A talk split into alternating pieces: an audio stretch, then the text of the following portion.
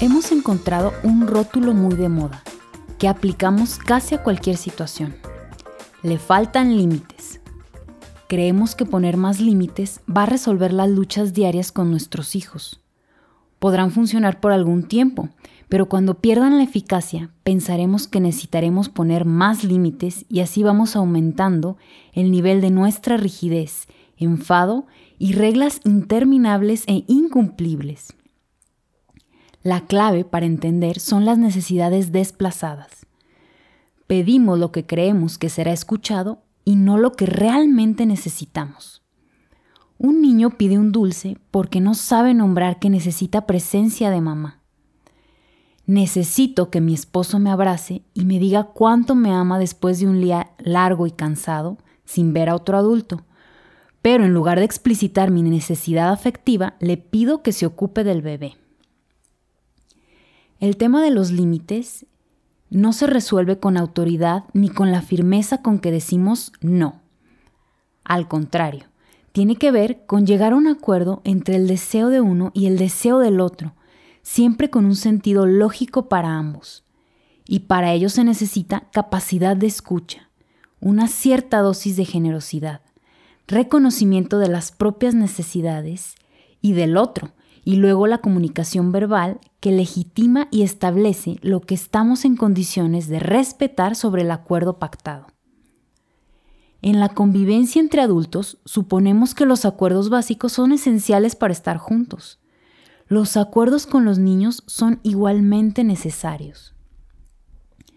Mi hija me pide que le lea su cuento antes de ir a dormir. Yo le respondo que se tiene que lavar los dientes. Se enfada, discutimos, ni se lava los dientes ni le cuento el cuento. Nos quedamos todos confundidos y enojados. La opción contraria sería tomar en cuenta el pedido original, formulado bajo la forma desplazada de contar el cuento. Me doy cuenta de que trabajé todo el día, que mi hija me extraña, que quiere un momento de intercambio a solas, que ya no sabe cómo pedirlo. Podríamos responder a su pedido. Ah, ¿quieres que te lea un cuento? Claro, ¿qué te parece si vamos juntas a lavarnos los dientes y luego nos acurrucamos y te lo leo? Acordemos algo intermedio entre lo que ellos necesitan y lo que nosotros como adultos estamos en condiciones de ofrecer.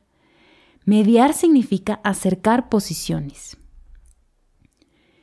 Si pudiéramos poner una cámara que grabara nuestro día con los niños, nos sorprendería todas las veces que decimos no.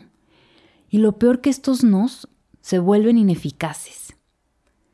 Primero hay que hablar de sus necesidades esto no significa que vamos a cumplir todo lo que deseen, pero sí validarlo y tomarlo en cuenta. Es divertido brincar en la cama. Entiendo que estás enojado y necesitas llorar. Después podemos verbalizar la realidad. Es divertido brincar en la cama. Mañana puedes seguir. Ahora ya es tarde. Es tiempo de descansar. Si quieres te leo un cuento.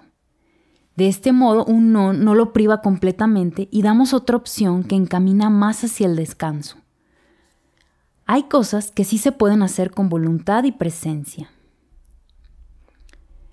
Lograr acuerdos es posible si reconocemos y nombramos las necesidades y deseos de ambos. ¿Cómo se logra? Comunicándonos. ¿Quién aporta las palabras adecuadas? El adulto. Comprendo que quieres dibujar en mi libro pero para mí es importante que se pueda leer bien. ¿Qué te parece si dibujamos juntos en este cuaderno? Oh, estuviste esperándome todo el día y en casa estamos todos ocupados. Debe ser frustrante sentir que nadie se ocupa de ti. Estoy agotada, pero si nos recostamos un rato podemos cantar hasta dormirnos y mañana nos despertamos antes para jugar.